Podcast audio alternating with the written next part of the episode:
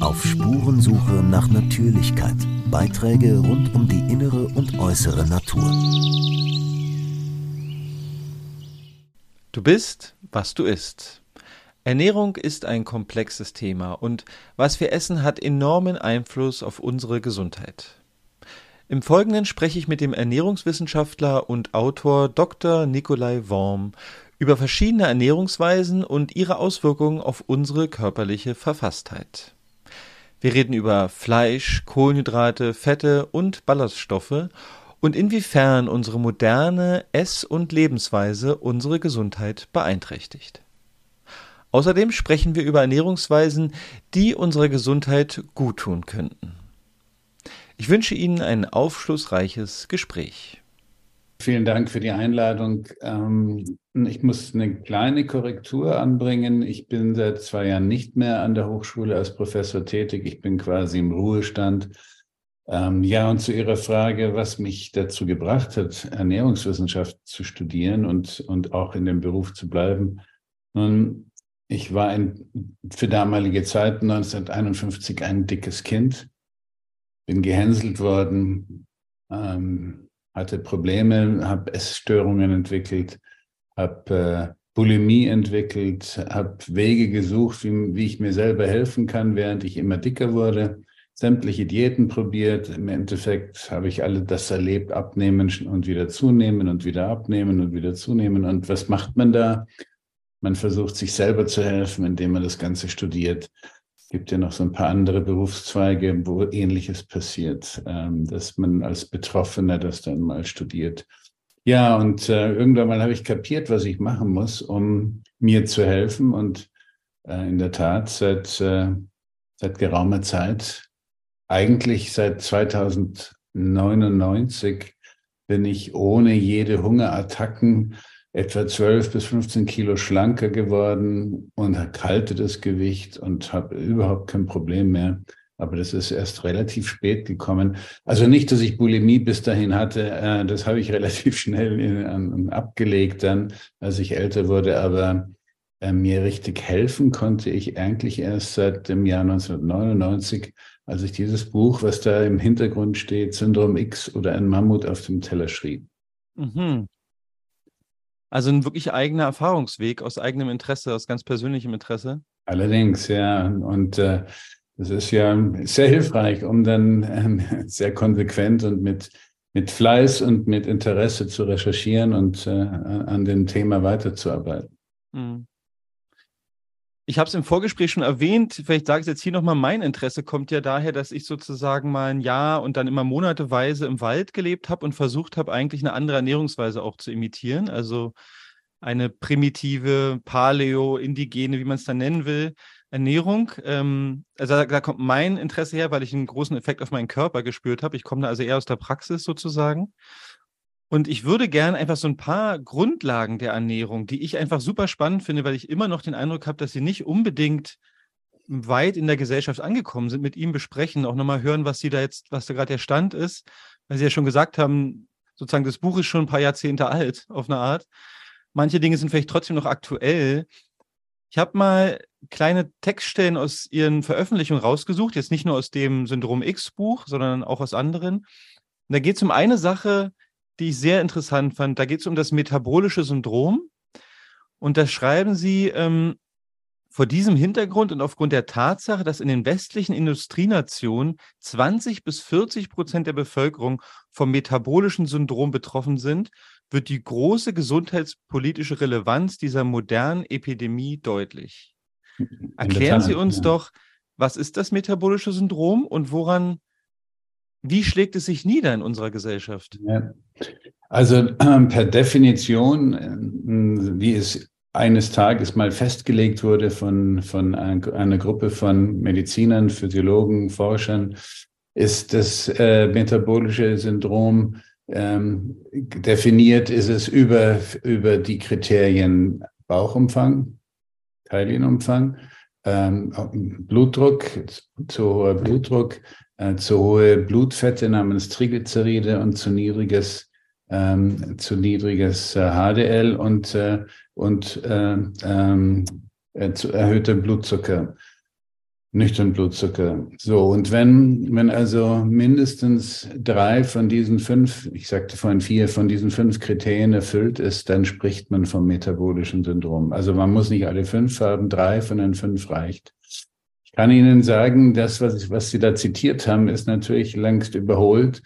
Ich habe leider keine guten deutschen Daten. Wie immer haben wir Probleme entsprechend aktuell ähm, relevante Daten zu produzieren in Deutschland, aber amerikanische Daten sind kürzlich ver veröffentlicht worden. Demnach sind nur noch 12 Prozent der amerikanischen Erwachsenengesellschaft ohne, äh, ohne ein Kriterium des metabolischen Syndroms. Das ist ein Wahnsinn, das ist ein absoluter Horror. Und ja, das metabolische Syndrom ist quasi der, eine, eine Definition für eine gravierende Stoffwechselstörung im Körper, die, die typischerweise einhergeht mit entzündetem Fettgewebe, mit Fettleber äh, und mit riesen Entzündungsherden im Körper, aus denen alle möglichen Krankheiten dann gefördert werden. Und wahrscheinlich könnte man davon ausgehen, dass die Prozentzahl, die Sie in Ihrem Buch genannt hatten, was ja nur wirklich schon eine Weile her ist, eher gestiegen sind als äh, gesenkt worden bei uns genau, in Deutschland. Genau, weil ich meine, die, der Lebensstil ist ja weiterhin noch moderner, sprich mit noch mehr Fernbedienungen und mit noch weniger körperlicher Aktivität. Jetzt, jetzt, können man, jetzt muss man ja nicht mal mehr Fahrrad fahren. Jetzt wird ja wird man vom Elektromotor angetrieben und die Elektroroller fahren überall rum und ist eine Katastrophe. Gleichzeitig essen die Leute für immer weniger Geld, immer mehr Kalorien und mästen sich, während die Fettleibigkeit grassiert. Es wird immer schlimmer. Und diese Kombination Fettleibigkeit und Bewegungsmangel, muskuläre Inaktivität, Inaktivität, das sind diese Schlüssel, ähm, die Hauptschlüssel, muss man sagen, zu diesem metabolischen Syndrom. Ähm, es kommt noch Schlafmangel dazu, auch so eine Volkskrankheit, zu wenig Sonne, auch ein Riesenproblem bei uns heute. All das, ja, Rauchen und Umweltbelastungen kämen auch noch dazu. Aber das Wichtigste ist, diese grassierende, immer stärker werdende Fettleibigkeit kombiniert mit muskulärer Inaktivität. Denn Menschen, die ja, Fett aufbauen, übergewichtig werden, äh, fettleibig werden, also adipös ist das, ist das, ist der Fachbegriff auf Deutsch fettleibig. Wenn die Sport machen würden, wenn die in hart trainieren würden, wie die Sumo-Ringer, dann wäre es halb so schlimm. Aber diese Inaktivität, das ist wirklich so der, des Pudels um das Ganze zu verschlimmern. Mhm. Und ähm, wahrscheinlich davon auszugehen, dass dieses metabolische Syndrom und die Entzündungsprozesse, die Sie ansprechen, auch dann in Verbindung stehen mit Todesursachen in Deutschland, wie Herz-Kreislauf und, und äh, so eine Sachen, oder? Absolut. Also typischerweise ist, ist das metabolische Syndrom auch ein Hinweis darauf, dass die Leber verfettet oder schon verfettet ist. Ähm, die Fettleber produziert dann ähm, die berühmten Atherosklerose fördernden Blutfette. Ja, eine falsche, Fett, also der Fettstoffwechsel wird gestört, das fördert Atherosklerose, das fördert Herzinfarkt, Hirninfarkt, die Nierenerkrankungen werden gefördert. Also das ist die typischen hm, Haupttodesursachen ähm, auf dem Herz-Kreislauf-Bereich, aber auch Krebs. Viele Krebsarten werden über diesen Hintergrund gefördert. So, ja, das ist, das ist ein Kernproblem unserer Zivilisation. Mhm. Das ist hausgemacht. Nicht? Das sind wirkliche, im wahrsten Sinne des Wortes, Zivilisationskrankheiten. Genau, und da ist ja auch so meine Verbindung, weil ich mich immer gefragt habe, wie haben wir eigentlich mal gelebt, bevor es Zivilisationen gab und wie war da die Gesundheit? Ich würde gerne mit Ihnen einfach ein paar Bestandteile unserer Ernährung durchgehen. Also, und beginnen würde ich gerne bei den Kohlenhydraten. Und dahinter steht, steht auch im Hintergrund das Buch Leben ohne Brot, was ich gelesen habe. Und der Deutsche ist bekannt für sein Brot und er macht das beste Brot. Und ähm, Sie haben am Ende Ihres Buches Syndrom X nämlich geschrieben, Dr. Wolfgang Lutz gewidmet. Manche sehen mehr. Und äh, da steht sozusagen, er hat eigentlich alles schon gesagt. Und Sie prägen auch in Ihrem Vorwort, glaube ich, ähm, das Wort die Kohlenhydratfalle. Was ist jetzt die Kohlenhydratfalle? Wie tappt man da rein? Also wenn ich ähm, Vorträge halte, Seminare halte und äh, darüber spreche, wie problematisch heutzutage Kohlenhydrate sein können, kommen oft die Gegen, hm, ja, Argumente, ja, aber mein Großvater, meine Großmutter haben ja auch wahnsinnig viel Kartoffeln und Brot und Nudeln und Reis und was der Teufel gegessen und die waren schlank und gesund. Naja, äh, man muss dann mal nachfragen, wie haben die denn gelebt? Ähm, und in der Tat, Kohlenhydrate sind der wichtigste Treibstoff für intensiv arbeitende Muskeln. Wer also entweder Leistungssportler ist oder körperlich hart arbeiten muss aufgrund seiner beruflichen Tätigkeit, der wird Kohlenhydrate relativ problemlos aufnehmen können, weil er sie auch im Muskel immer wieder verbrennt und dann Platz geschaffen wird, der Tank wird entleert, es kann neu nachgetankt werden, Kohlenhydrate, und dann gibt es keine Stoffwechselstörungen.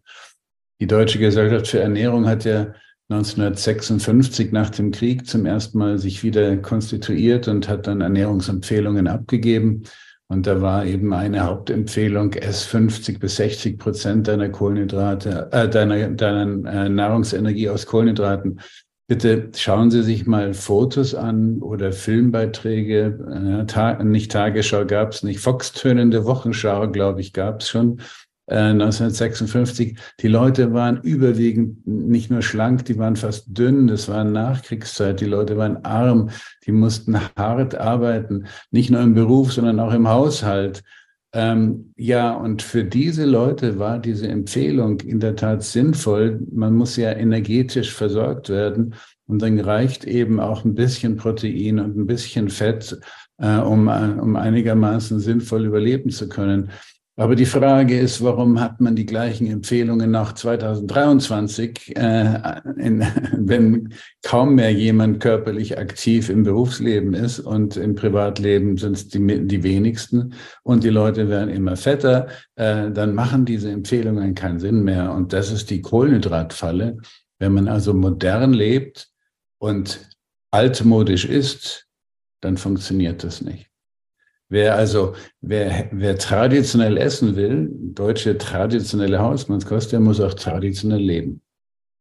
Und ist es denn wirklich so, dass die Deutsche Gesellschaft für Ernährung weiterhin diese kohlenhydratreiche Ernährung empfiehlt? Ja, sie, sie sind in der Formulierung ein bisschen zurückhaltender geworden, aber im Prinzip hat sich nichts geändert.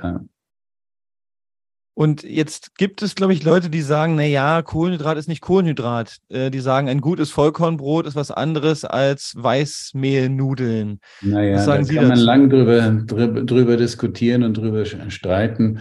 Also ähm, natürlich hat ein Vollkornmehl mehr Ballaststoffe, mehr Mikronährstoffe, also Vitamine, Spurenelemente, Mineralstoffe als ein völlig fein gemahlenes, gesiebtes Mehl. Aber meistens wird das Ganze in Verbindung mit Blutzucker und Insulin argumentiert.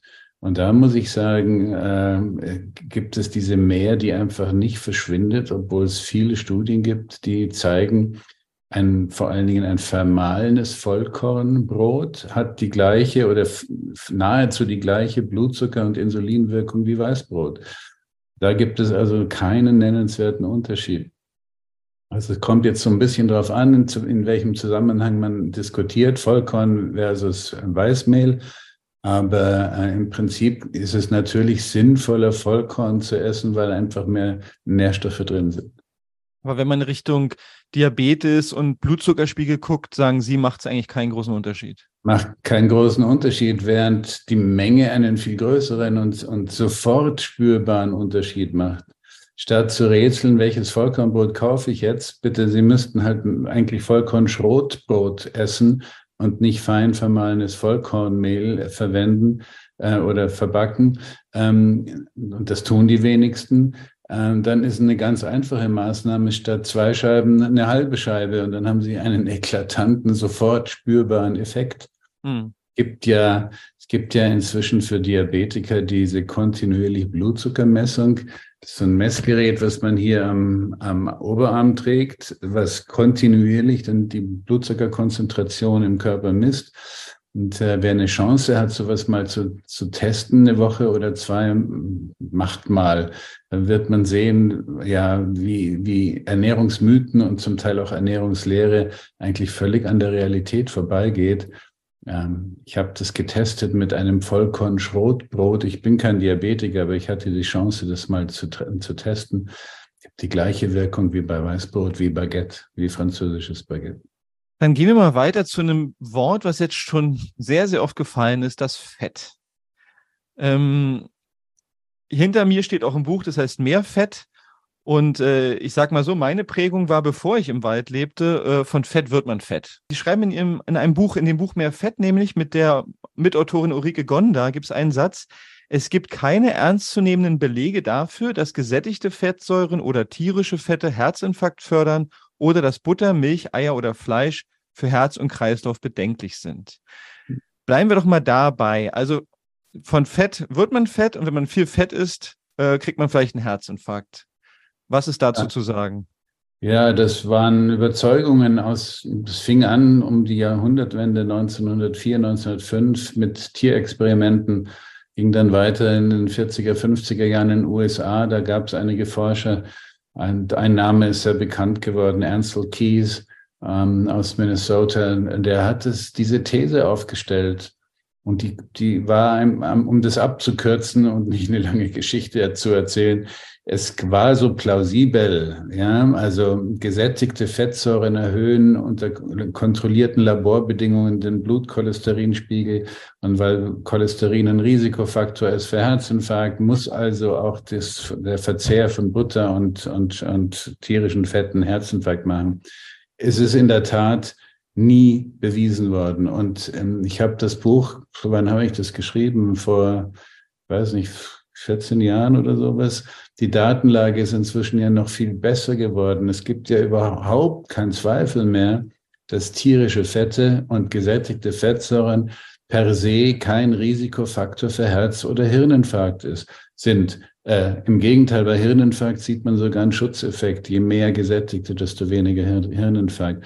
Und das sind Erkenntnisse, die ja, die muss man eigentlich nicht mehr diskutieren, aber sie werden nicht weitergegeben, weil sie widersprechen 40 Jahre, 50 Jahre Ernährungslehre. Und damit tun sich viele Institutionen sehr schwer zu revidieren, nicht nur zu revidieren, sondern zu sagen, äh, wir haben nie richtig hingeguckt. Hm. Sie schreiben da auch äh, in einem Abschnitt, dass Sie sich 30 Jahre im Widerstand be be be befunden haben in diesem Mehrfettbuch. Gegen wen oder was waren Sie denn im Widerstand, wenn es um das Thema Fett geht? Naja, ich habe äh, hab sehr, wie soll ich sagen, sehr naiv, als ich in meinem, in meinem Berufsleben anfing, nach dem Studium kam ich in ein Forschungsprojekt und da sollte ich die Datenlage zusammenstellen und auf eine Datenbank äh, des Bayerischen Ernährungsministeriums bringen zum Thema tierische Fette und Nahrungskolesterin und Herzinfarktrisiko. Und ähm, als ich die Daten sammelte und hatte auch die Gelegenheit mit, Forsch mit entsprechenden Forschungsgeldern ähm, ausgestattet, äh, viele, viele Studienorte in den USA und in England und Skandinavien zu besuchen und habe mir dort vor Ort mit den Forschern diese Studien angeguckt und stellte fest, äh, diese These ist ja gar nicht, die ist ja gar nicht belegt worden. Die ist, die, ja, das ist völlig unklar, ob das ein Risiko ist oder nicht. Aber man hat es verbreitet. Und dann fing ich an, darüber zu reden und zu schreiben. Ganz naiv. Ich dachte, ich tue, ich tue der Gesellschaft was Gutes, darauf hinzuweisen, dass, dass das vielleicht die Lehre mit der Wissenschaft da nicht so ganz übereinstimmt. Naja, und dann wurde ich, dann wurde ich angefangen von der Margarineindustrie äh, angegriffen und beschossen und verleumdet und ich habe damals zum Beispiel darauf hingewiesen in, in, kleinen Aufsätzen und in kleinen Vorträgen, dass Eikonsum überhaupt kein Risiko für Herzinfarkt ist. Die Datenlage zeigt es. Worauf mich der Deutsche Eierverband mal eingeladen hat, bei der Hauptjahresversammlung mal das vorzutragen, ob ich das machen würde, sagte ich, ja, natürlich mache ich das. Die Daten sind ja öffentlich verfügbar, ist ja kein Geheimnis. Ähm, naja, das führte dann dazu, dass ich als Eierworm und Eierlobbyist 30 Jahre lang, ähm, wie soll ich sagen, ähm, ja, verleumdet wurde und mir immer unterstellt wurde, ich würde lügen und, und dafür gut bezahlt werden. Also die Schwierigkeit eigentlich sozusagen öffentlich einsehbare Daten unter die Gesellschaft zu bringen oder unter die Leute zu bringen mit heftigem Widerstand verbunden. Ja. Interessant. Das ist im Prinzip immer noch so jetzt auf anderen Gebieten und ja, in der Pharmakotherapie natürlich auch. Und ähm, es gab eigentlich in der Wissenschaft mal eine Diskussionskultur. Man ging davon aus, dass, dass eigentlich Fortschritt im Denken in der Wissenschaft nur, nur durch, durch äh, Skepsis und Diskussion entstehen kann. Bei uns war das leider gar nicht gefragt. Keine Skepsis war angesagt und bitte nicht nachfragen und nicht dumm nachfragen und, und vor allen Dingen nicht äh, auf, auf Fehler und, und Lücken hinweisen. Das war nicht, das kam nicht gut an. Hm. Jetzt gehen wir mal weiter. Ähm, Fleisch. Wir leben ja gerade in einer Zeit, ich habe es eigentlich noch ganz gut miterlebt, äh, wo es ein wahnsinnig populären veganen Trend gibt, würde ich sagen. Und Fleisch, in den Diskussionen, in denen ich mich befinde, wird meistens nicht Fleisch als Nahrungsmittel diskutiert, sondern Fleisch angebunden an die Art und Weise, wie das Fleisch sozusagen gehalten wurde oder ja, nicht erzeugt wurde, aber wie es zustande kam.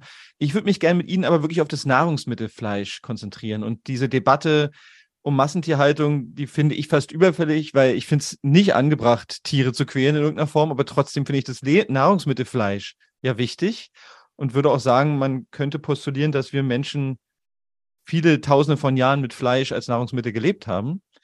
Tausende ist, ist ein bisschen untertrieben. Ja. Tausende. Hunderttausende, ja. Was ist Ihre Ansicht zu Fleisch? Also, was ist, was ist mit der Menge? Ist Fleisch in irgendeiner Form gesundheitsgefährdend, gesundheitsförderlich? Welches Fleisch? Wie viel und wie oft? Was, was sagen Sie dazu? Ja, wenn man das alles so genau beantworten könnte. Ähm, ich fange mal ganz, ganz aktuell an. Es gibt eine ganz neue Analyse, die ist vor, ich schätze, vor zwei Monaten erschienen, von Forschern, die sich dem Thema evidenzbasierte Medizin widmen. Und das Ergebnis war, dass Fleisch wahrscheinlich kein Risiko darstellt für Herz-Kreislauf-Erkrankungen, nicht für Herzinfarkt aber dass der Fleisch, der hohe Fleischkonsum in, in unseren Gesellschaften, in den reichen Gesellschaften, typischerweise bei Menschen einhergeht mit ansonsten ungesundem Lebensstil. Das heißt, die, die am meisten Fleisch essen, sind diejenigen, die sich am wenigsten bewegen, am wenigsten Gemüse und Salat essen, äh, am ehesten rauchen, am ehesten zu viel Alkohol trinken.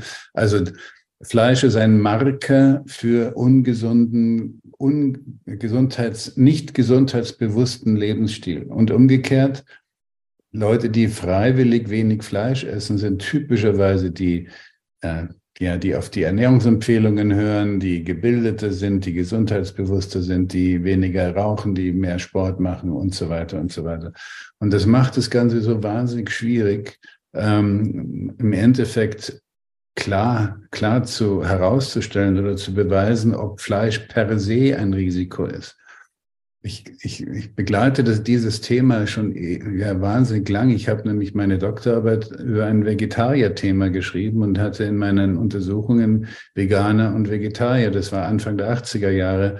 Habe damals selber auch mal ähm, Selbstversuch ein Jahr lang vegetarisch gelebt. Also ähm, ich kenne das Thema ziemlich gut und ähm, ich bin völlig überzeugt davon, dass Fleisch per se kein Gesundheitsrisiko ist, wenn man es einbindet in einen sinnvollen Lebensstil und in eine sinnvolle Gesamternährung.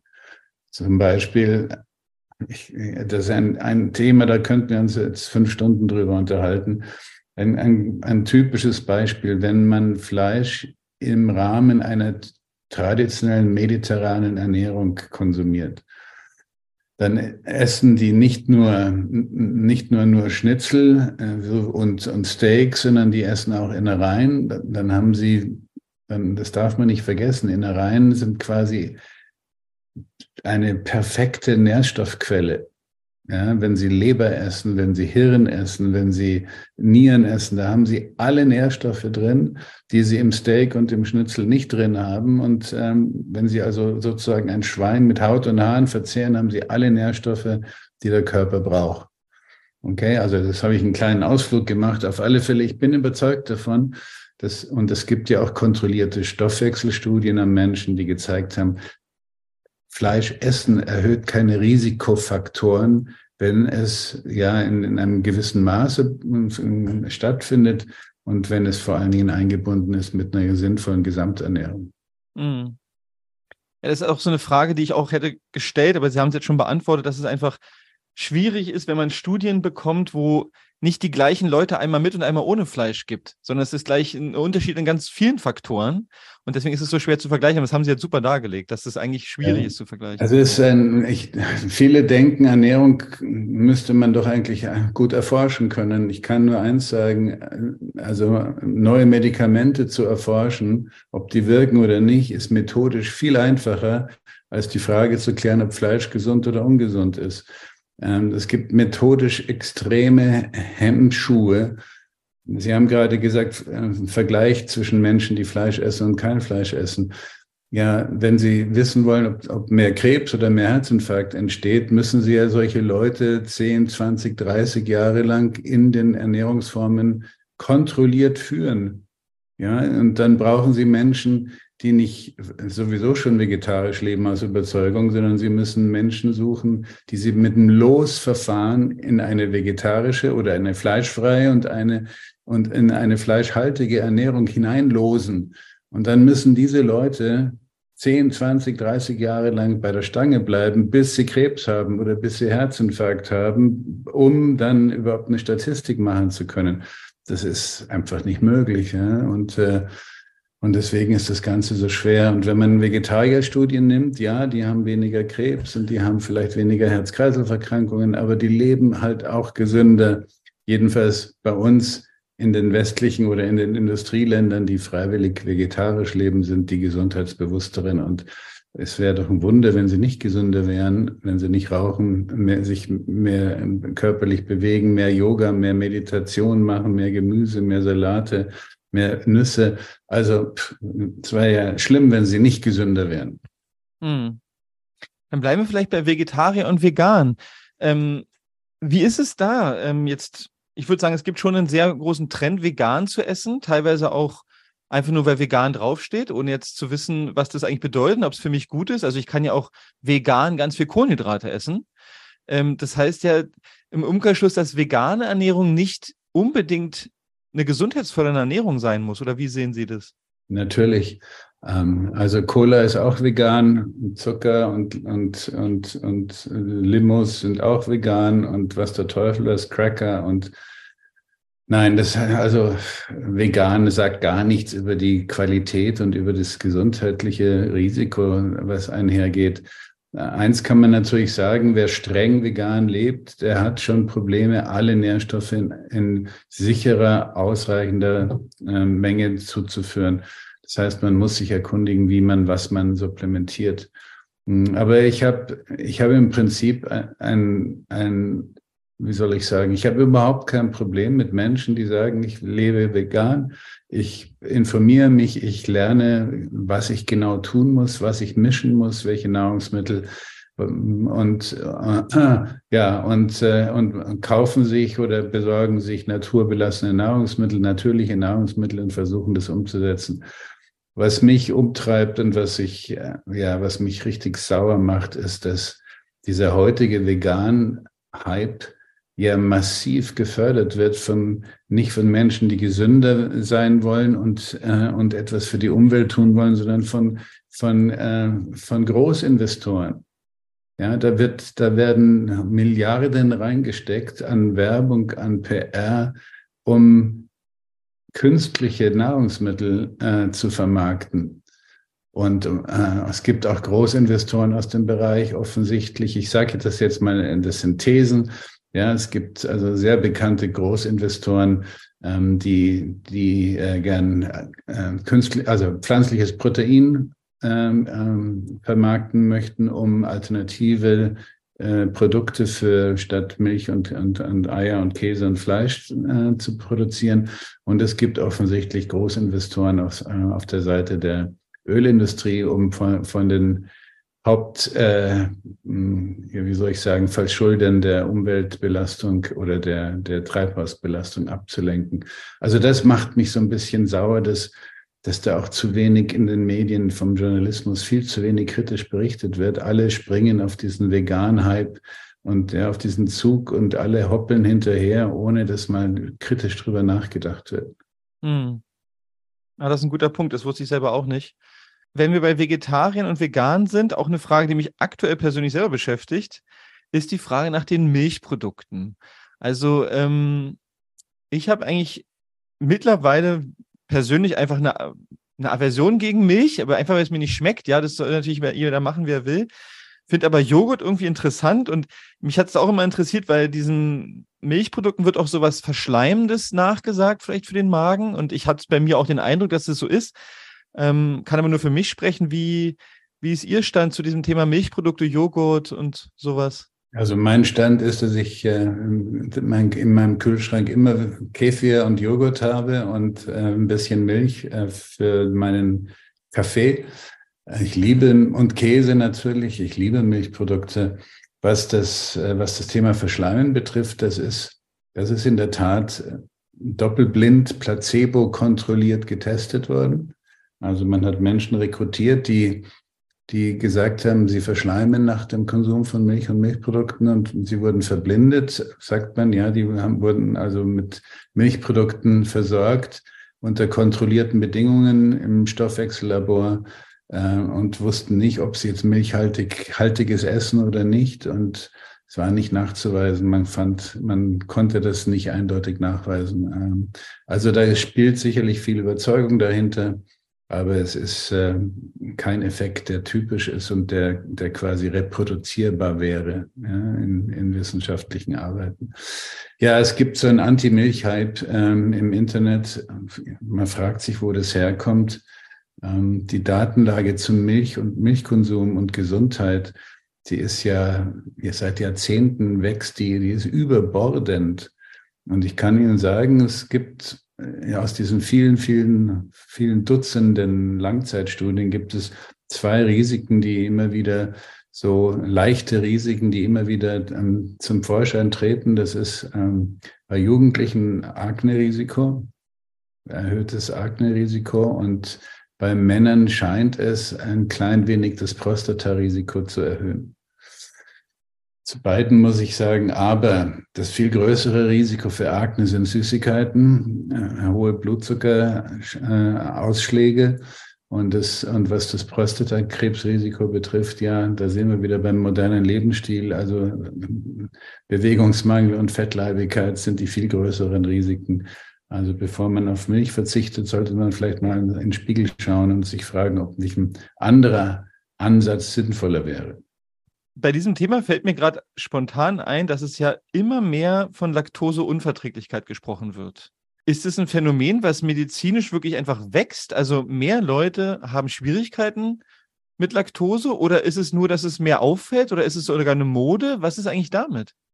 Also ich, ich kann das nicht kompetent beantworten, weil ich mich damit nicht beschäftige. Aber mein Verdacht ist, es gibt ja immer mehr Tests und Pseudotests, die angeblich ähm, mit einem Bluttest alle möglichen Unverträglichkeiten äh, beweisen können. Ähm, und ich glaube, es ist eine Modediagnose geworden.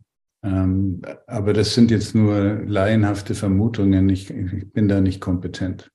Dann ähm, gehen wir doch mal weiter. Da kommen noch die Ballaststoffe ins Spiel, von denen ich zum Beispiel, bevor ich mich mit der Sache beschäftigte, eigentlich haben die mich nicht interessiert. Ähm, was ist eigentlich die Bedeutung von Ballaststoffen für unsere Ernährung und vielleicht auch im Hinblick auf unsere Geschichte ernährungstechnisch gesehen? Ja. Ich habe ähm, meine Diplomarbeit über Ballaststoffe geschrieben äh, an der Uni in München und äh, damals war Stand der Dinge, dass Ballaststoffe vor Darmkrebs schützen.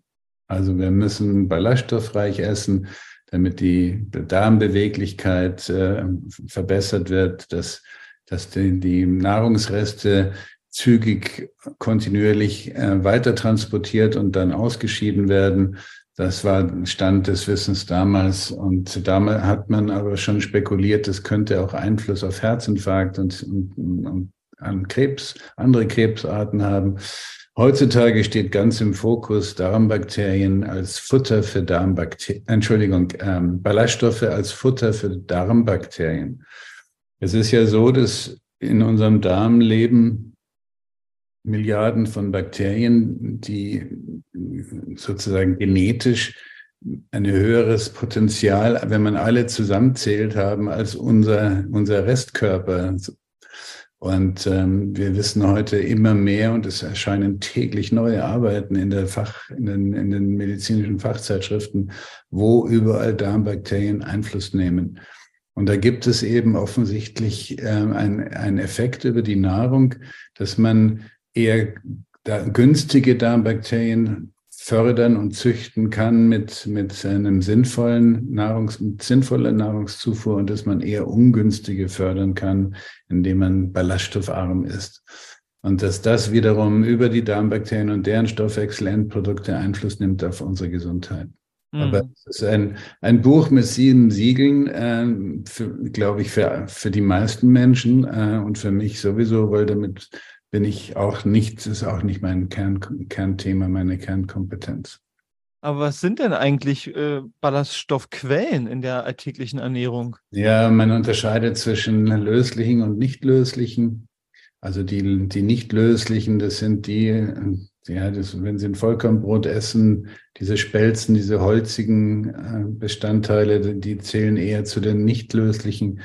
Und äh, aber ein, ein Getreide enthält auch lösliche, aber so das Typische, was man sich auch vielleicht bildlich ganz gut vorstellen kann, das sind Gemüse, Salate, Beeren, Pilze, da sind viele Ballaststoffe drin, die eben auch äh, vor allen Dingen löslich sind. Und das sind die besonders wichtigen für die Darmbakterien. Also um die guten, günstigen Darmbakterien zu fördern, brauchen wir viele lösliche Ballaststoffe. Im Englischen heißt der Ballaststoffe, glaube ich, Fiber, ne? Und eher so Fasern. Also das hat, war für ja. mich immer gut das übersetzbar. Kommt, ich brauche Sachen, die haben Fasern, die ich wirklich kauen muss. Ja, das sind diese nicht lös das, dieses Bild der nicht löslichen, faserigen äh, Ballaststoffe, aber ähm, ja, ist nicht, nicht sehr, sehr günstig gewählt, dieser Begriff. Hm. Jetzt habe ich äh, auch, auch in Ihren neueren Publikationen gelesen, also nur, dass es sie gibt. Ich konnte es noch nicht lesen. Da geht es um das Thema Fettleber. Ähm, können Sie uns sagen, was ist eine Fettleber und welche Relevanz hat sie für unsere mhm. Gesellschaft? Also man hat bisher unterschieden zwischen zwei Formen der alkoholisch bedingten Fettleber, also Alkoholmissbrauch, was zur Fetteinlagerung in der Leber führt und im Endeffekt zur Leberzirrhose und zur Leberkrebs, wenn man es wenn weiter treibt. Äh, und die nicht alkoholisch bedingte Fettleber. Und ähm, da ist gerade so ein Umbruch in dem, in dem Bereich der Leberfach, der Leberfachärzte, in der Hepatologie. Man, man sucht neue Begriffe, neue Namen. Sind gerade vor drei Tagen neue, ein neuer Konsens erschienen, dass man das jetzt umbenennen muss, aber das lasse ich jetzt mal weg. Bisher gibt es also diese sogenannte nicht alkoholische Fettleber, die ist definiert als äh, durchschnittlicher Alkoholkonsum für Frauen höchstens 20 Gramm am Tag und für Männer höchstens 30 Gramm am Tag. Und äh, wenn, wenn mehr als fünf Prozent des Lebergewebes Fett ist und wenn sonstige Ursachen auszuschließen wären, zum Beispiel Krebsmedikamente, die Fettleber machen können, dann hat man eine nicht alkoholische Fettleber. Nun, es sind in Deutschland in, in, den, in den neuesten Studien mit MRT ähm, bestimmt, sind etwa 40 Prozent der Erwachsenen davon betroffen. Fettleber und immer mehr Kinder. Ich habe es, glaube ich, vorhin schon erwähnt. Ähm, ja, was ist die Fettleber? Die Fettleber ist quasi eine Folge eine Folge des falschen Lebensstils, was in Insulinresistenz mündet. Das ist eben eigentlich ein, ein, vergleichbarer Zusammenhang wie beim metabolischen Syndrom. Man könnte sagen, die Fettleber ist der Leberausdruck des metabolischen Syndroms. Dahinter steht eine Störung, die nennt sich Insulinresistenz. Und die zu erklären, würde ich jetzt gerne unterlassen, weil, weil dann würden wir noch mal eine halbe Stunde darüber reden. Auf alle Fälle ist die Folge von, von dieser Insulin, also die, die Ursache ist Bewegungsmangel, Fettleibigkeit, zu wenig Schlaf, Rauchen, Stress und so weiter. Und dann, das führt dazu, dass nach dem Essen, vor allem nach kohlenhydratreichem Essen, der Insulinspiegel immens ansteigt, viel zu hoch. Also nicht, nicht eine doppelte Insulinmenge im, im Kreislauf, sondern die dreifache, vierfache, fünffache, zehnfache. Und diese hohen Insulinmengen fördern jetzt die Umwandlung von Zucker, von Stärke in der Nahrung in Fette in der Leber. Ja, also dann kann man quasi mit diesen hohen Insulinspiegeln wird jedes, jeder Bissen Kohlenhydrat zu einem erheblichen Teil zu Fett. Ja, und wenn man eine Fettleber hat, dann hat man ein Problem, ein gewaltiges Problem, denn die Leber ist unser wichtigstes Stoffwechselorgan. Ja, und wenn die Leber verfettet, dann funktioniert sie nicht mehr richtig und dann entstehen diverse Stoffwechselstörungen, Fettstoffwechselstörungen, Zuckerstoffwechselstörungen an erster Stelle. Und mit der Zeit entzündet sich die Leber und es ist ein riesiger Entzündungsherd in unserem Körper der ausstrahlt auf alle anderen Bereiche und Organe. Das größte Risiko, das am besten untersuchte und das direkteste Risiko ist, das ist äh, die Entwicklung von Typ-2-Diabetes. Also früher hat man manchmal noch gelesen, aus dem, wer Typ-2-Diabetiker ist, der entwickelt dann auch mal eine Fettleber. Heute wissen wir, zuerst ist die Fettleber da und aus der Fettleber entwickelt sich der Typ-2-Diabetes vielleicht nicht bei 100 Prozent, aber für den allermeisten Diabetikern. Und man kann etwa sagen, 80 Prozent der Typ-2-Diabetiker haben eine Fettleber, aber die hatten sie, bevor sie Diabetes bekamen. Und die Typ-2-Diabetes ist die Altersdiabetes, oder? Das ist das, was man früher als Altersdiabetes bezeichnet hat, ähm, was heute aber schon im Kindesalter auch schon vorkommt. Und ist das, äh, ich meine, wahrscheinlich ist es ein zunehmendes Phänomen, dass auch jüngere Menschen schon diese Diabeteszustände haben oder diese Diagnose. Also ich sagte vorhin, 92 Prozent der amerikanischen Erwachsenen hat, hat äh, nein, 12 Prozent hat kein Symptom oder kein, kein Faktor des metabolischen Syndroms und ich glaube, die Diabetesrate in den USA liegt um die 15, 16 Prozent in der Bevölkerung und es wird immer mehr und bei uns passiert genau das Gleiche. Es werden immer mehr, immer jüngere und es ist, wie gesagt, keine Seltenheit mehr, dass heute schon Kinder im Schulkindalter Diabetes bekommen, Typ 2, Altersdiabetes bekommen, weil ihre Bauchspeicheldrüse einfach das nicht mehr leisten kann, diese Riesenmengen an Insulin zu produzieren, um den Zucker aus dem Blut zu bekommen. Äh, falsche Ernährung, falscher Lebensstil, Typ 2 Diabetes ist die direkte Folge. Es sind ja eigentlich schon äh, schockierende Zahlen. Also finde ich jedenfalls, auch wenn es schon so junge Kinder betrifft und Jugendliche. Ich frage mich dann halt, wenn, wenn eigentlich die Ursachen für diese Diagnosen auf dem Tisch liegen, äh, was ist jetzt eigentlich, was fehlt, ähm, damit gesünderer Lebensstil, wir reden ja vielleicht nachher noch ein bisschen über Lebensstil, aber vor allen Dingen, was, was fehlt jetzt, damit gesunde Ernährung äh, möglicher ist für die Menschen? Tja, das ist eine politische Frage. Die Frage stelle ich mir und, und äh, natürlich vielen anderen genauso. Das, das Problem ist, dass ja eigentlich alle, alle Faktoren arbeiten in der falschen Richtung. Gefördert wird die Forschung für Medikamente. Die Krankenkassen, ja, es gibt immer bessere, wirksamere Medikamente für, für jetzt für Typ 2 Diabetes wird in den USA schon gegen Übergewicht eingesetzt, wird in Deutschland sicher bald auch dazu kommen. Also mit, und dann zahlen die Kassen sowas vielleicht bis zum Lebensende, damit über Medikamente der Blutzucker wieder stimmt. Aber die anderen Ursachen wird nichts gemacht. Ähm, was, was bräuchten wir? Wir bräuchten, wir bräuchten äh, günstigere Grundnahrungsmittel, also so dass sich alle, auch die Ärmeren in unserer Bevölkerung, Gemüse und Salate und Beeren und Pilze leisten können. Und ich glaube, es wäre sinnvoll, wenn dieser ganze Kram, diese, diese ganzen hochprozessierten Nahrungsmittel, die von der Industrie für immer weniger, ja, wie soll ich sagen, für, man muss für immer mehr Kalorien immer weniger zahlen. Ja, das ist das, damit, die Industrie ist ja kein Wohlstandsverein, sondern die Industrie will Umsatz machen, will Gewinn machen. Und die arbeiten natürlich, perverserweise gibt es Firmen, die, die bieten für wenig Geld diese furchtbaren Kalorien den Kindern an und gleichzeitig machen sie Programme, die man dann anschließend wieder abnehmen kann. Ja, das ist einfach eine Perversion.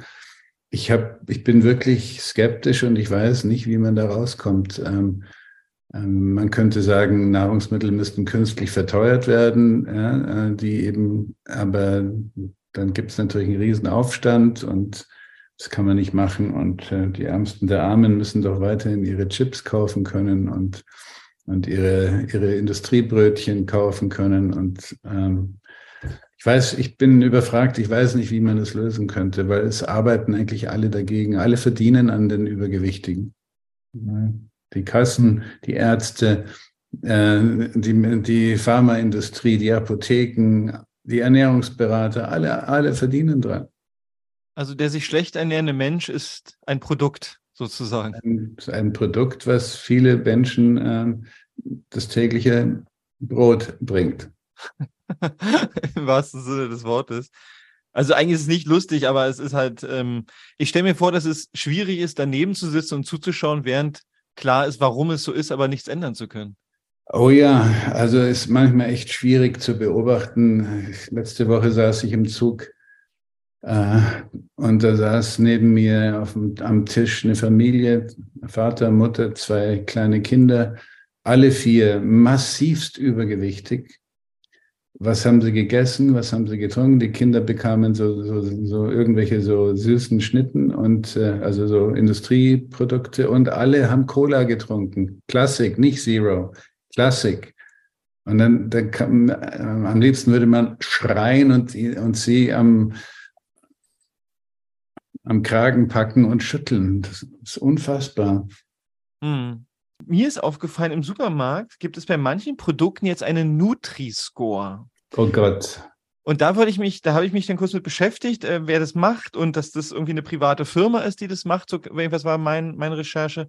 Und Sie sagen jetzt gleich, oh Gott, also was, was, was steckt in diesem Nutri-Score? Was ist da eigentlich, was passiert da? Eine schreckliche Geschichte. Ähm, das, ich fürchte, das ist vor allen Dingen konstruiert worden mit dem Hintergrund, dass die Industrie mit sehr kostengünstigen äh, Grundnahrungsmitteln neue Nahrungsmittel produzieren kann und den Gewinn maximieren kann. Ähm, also was ist der Nutri-Score? Der gibt vor, Menschen, Verbrauchern über eine Farbskala äh, zu vermitteln, was gesunde und was wenig gesunde Ernährung ist. Und die ganzen Kriterien, wie das, wie sich das aufbaut, das kann ich jetzt hier im, in dem Rahmen so nicht erklären. Im Endeffekt ist es so, dass Nahrungsmittel, die reich an, die kalorienreicher sind, ähm, negativ bewertet werden, die Salz enthalten, negativ bewert, bewertet werden, die gesättigte Fettsäuren äh, enthalten, negativ bewertet werden und überhaupt die Kalorien, die mehr Kalorien haben. Und günstig ist möglichst wenig Kalorien und, äh, und Ballaststoffe und äh, Obstanteile und Gemüseanteile.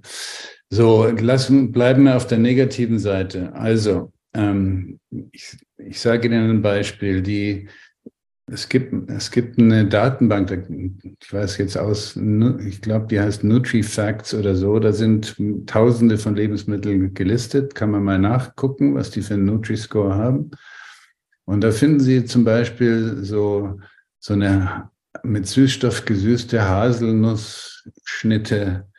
Da ist alles, was, also keine gesättigten Fettsäuren drin, da sind Süßstoff drin, da sind Farbstoffe drin und Aromastoffe, damit es schmeckt. Aber die schlechten fehlen alle, also kriegen die die volle Wertung dunkelgrün, das ist gesund. Und dann als Gegenbeispiel äh, eine, eine, dunkle Schokolade, ja, eine, eine, schwarze Schokolade mit 80 Prozent äh, Kakaoanteil, ja, die kriegt das ein dunkelrotes A und es ist quasi lebensgefährlich. Ja, so äh, oder ein Parmesan ist lebensgefährlich und äh, Warum? Weil da Salz drin ist im, im, im Parmesan und weil gesättigte Fettsäuren drin sind, weil Kalorien drin sind. Und bei dem, bei dem, ähm, bei der Schokolade genauso. Wenn man jetzt aber die Langzeitstudien kennt, die über Jahrzehnte, die Datenlage über Jahrzehnte gesammelt wurden, ähm, haben denn Menschen, die viel Käse essen, mehr, mehr Krebs, mehr Herzinfarkte, mehr Hirninfarkte? Nein, haben sie nicht, eher weniger. Haben Menschen, die regelmäßig dunkle Schokolade essen, mehr Herzinfarkte, werden die dicker, haben sie mehr Diabetes, haben sie mehr Krebs? Nein, eher das Gegenteil. Also dieser Nutri-Score ist eine Katastrophe. Wer ein bisschen recherchiert, ich habe ein paar Artikel dazu veröffentlicht, findet man bestimmt. Super, danke, dass wir das geklärt haben, weil ich habe gedacht, ich muss mal jemanden fragen. Werde ich auch nochmal nachlesen, aber ich habe eigentlich nur ein, zwei Tests gemacht und merkte dann sofort, äh, ich habe ein Lebensmittel in der Hand, was ich als gesund erachte und da steht drauf, ich darf soll es am besten nicht essen, nur weil es viele Kalorien hat und dachte dann schon, hm, komisch. Man muss sich mal überlegen, also äh, Kalorien ist was, ne, sei was Negatives und ich frage mich, von, von was lebt der Mensch eigentlich? Sonnenenergie äh, oder wo kommt denn, wovon sollen wir denn leben, wenn Kalorien schlecht sind? Ja, das ist auch so ein bisschen mein Hintergrund. Also ich habe im Wald halt viel Hunger erlebt und viel, viel Fasten und viel, ich will irgendwas essen. Und wenn ich dann das Glück hatte, irgendein Fett zu finden, was ja wahnsinnig viele Kalorien auf eine Einheit vereint, dann dachte ich, das ist der Jackpot.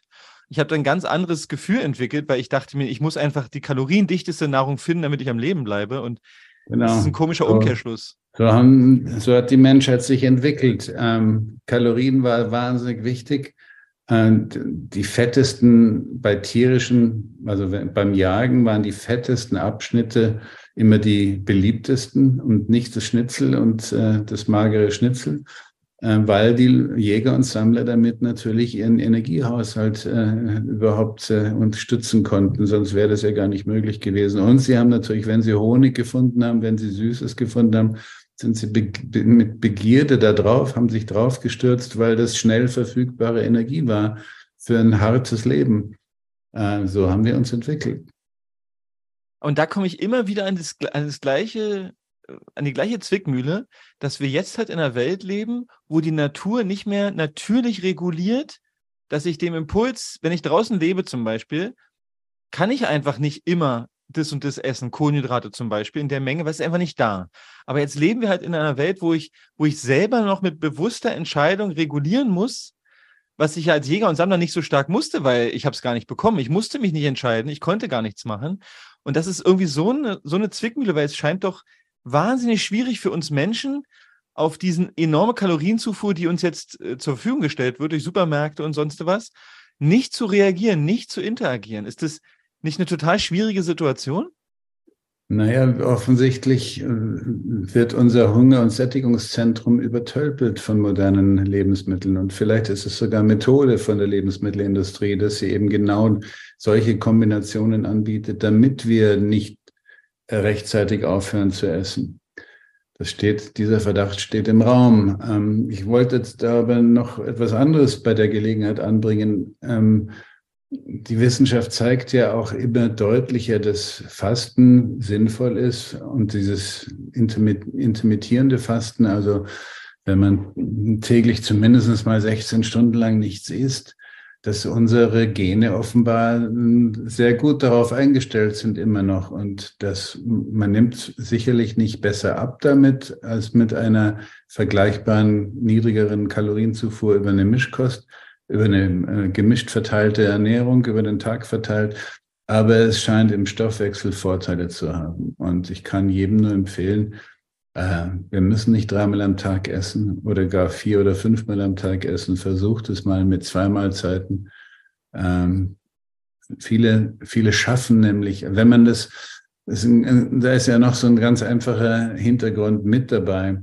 Ähm, wenn Sie also die Zeit beschränken, auf sechs Stunden, in denen sie essen, zum Beispiel, ja, oder sagen wir acht Stunden, dann schaffen viele gar nicht mehr so viel zu essen in dieser Zeit dann wird man sozusagen ohne Kalorien zu zählen, ohne zu hungern, ohne irgendwie äh, große Probleme zu haben, wird man automatisch abnehmen, weil man es nicht schafft, in, dieser, in diesem kurzen Zeitraum, wo Essen erlaubt ist, das überhaupt zuzufügen.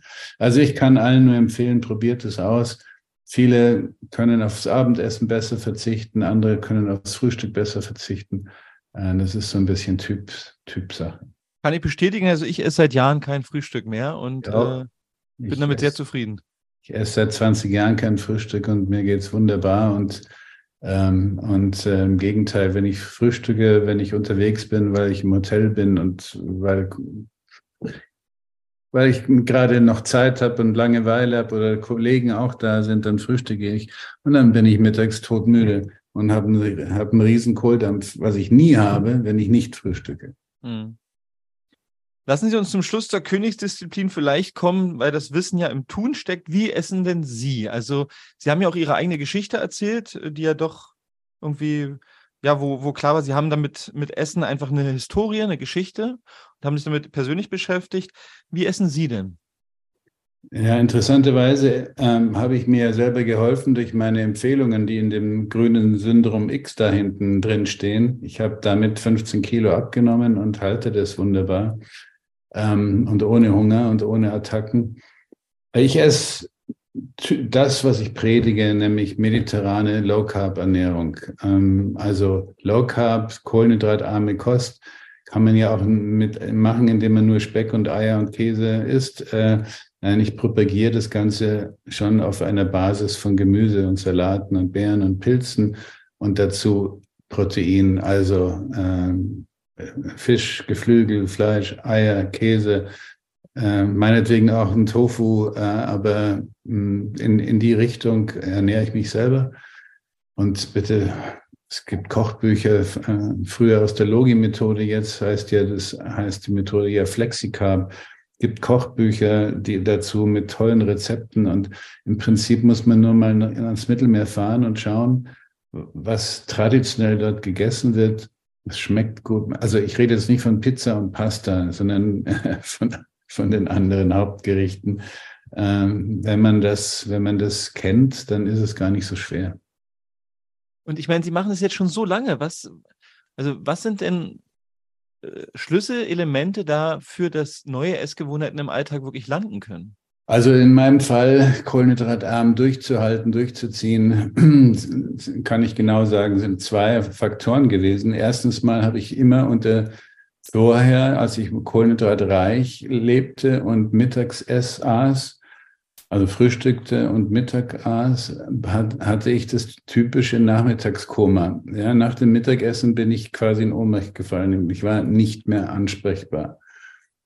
Ich merkte, als ich anfing, kohlenhydratarm zu essen und, und mittags die Kohlenhydrate wegzulassen, den Kartoffeln, Reis, Nudeln, hatte ich das nicht mehr. Es war weg. Und der zweite Faktor war, dass ich, ohne es eigentlich darauf abgesehen zu haben, dass ich merkte, dass meine Hosen weiter werden, dass meine Hemden weiter werden, dass, der, dass die Gürtel, ich muss neue Löcher in den Gürtel machen und hatte gar nicht vor abzunehmen, weil ich dachte, das Thema ist eh gegessen, das schaffe ich gar nicht mehr. Äh, und äh, das waren die zwei Punkte. Und ich kann nur sagen, äh, ich, ich würde es nie mehr anders machen. Das ist für mich genau die Lösung gewesen. Mhm wir reden ja von Ernährung und wir äh, erwähnten aber auch schon Lebensweise. Und ähm, was ist denn irgendwie, also der Bewegungsmangel oder die Art und Weise, wie wir uns bewegen, ist es 50-50, 50 Ernährung, 50 Bewegung oder wie würden Sie es gewichten? Oh, das ist schwer zu sagen. Ich glaube, dass die, dass die körperliche Aktivität oder umgekehrt die Inaktivität wahrscheinlich eine größere Rolle spielt, als man das bisher immer noch so verbreitet. Ähm, es ist ja auch noch eine Volkskrankheit damit gefördert worden, die, die Sarkopenie, der vorzeitige Abbau der Muskulatur. Aber dann machen wir noch lieber noch mal eine neue, Teil zwei. Ähm, vielleicht hat noch eine Motivation für die, für die Damen und Herren oder für die, für die jungen Leute, die hier zuhören und die die schon in jungem Alter, auch das ist eine neue Volkskrankheit, schon im jungen Alter sexuelle Dysfunktion haben. Äh, also beim Mann bekannt, ja, erektile Dysfunktion, kriegen keine Erektion mehr, bei Frauen Unlust und, äh, und Schmerzen beim Geschlechtsverkehr und so weiter und so weiter. Auch das hängt zusammen, direkt zusammen mit Insulinresistenz, mit metabolischem Syndrom, mit zu viel Insulin, das verschiebt die Geschlechtshormone, zu viel Insulin. Äh, und da erscheint jetzt im November mein neuestes Buch, habe ich, habe ich zusammengeschrieben mit Frau Dr. Theis, Christine Theis, vielleicht bekannt als Kickbock-Weltmeisterin und äh, das ist die begleitende Ärztin in der RTL-Serie, nee, Sat1-Serie uh, The Biggest Loser, macht seit zwölf Jahren dort die, die begleitende Ärztin. Ja, und es ist ein ganz spannendes Thema und ich hoffe, dass ich damit noch mehr Leute ansprechen kann, die eben auch jung sind und denken, viele Jungen denken, naja, ich bin halt jetzt ein bisschen dicker, macht ja nichts. Äh, die glauben nicht, dass sie Diabetes gekriegen, aber viele merken bereits, dass in ihrem Sexualleben was nicht mehr richtig funktioniert. Und ich hoffe damit, die Leute ein bisschen mehr ansprechen zu können. Hm. Spannendes Thema, wusste ich gar nichts von. Klingt aber sehr relevant. Ja, dann ähm, danke ich Ihnen erstmal für die Zeit. Ich fand es äh, sehr aufschlussreich, obwohl ich mich damit schon beschäftige. Und ähm, wenn es von Ihrer Seite nicht noch was gibt, was erwähnt werden müsste, weil wir es nicht gesagt haben, dann würde ich sagen, belassen wir es dabei. Oh Gott, es gibt so viel. Ich habe ja auch eine Website www.nikolai-worm.de.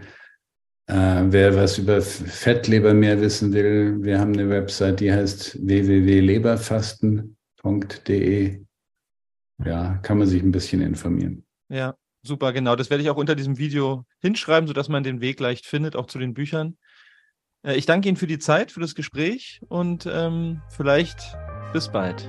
Okay, alles Gute. Wiederhin. Auf Spurensuche nach Natürlichkeit. Ein Blog von Bastian Barocker. Liebe Zuhörer, sollte Ihnen dieser Podcast wertvoll erscheinen, freue ich mich über Spenden. Nur mit finanzieller Unterstützung kann ich weiterhin Veröffentlichungen ermöglichen. Herzlichen Dank.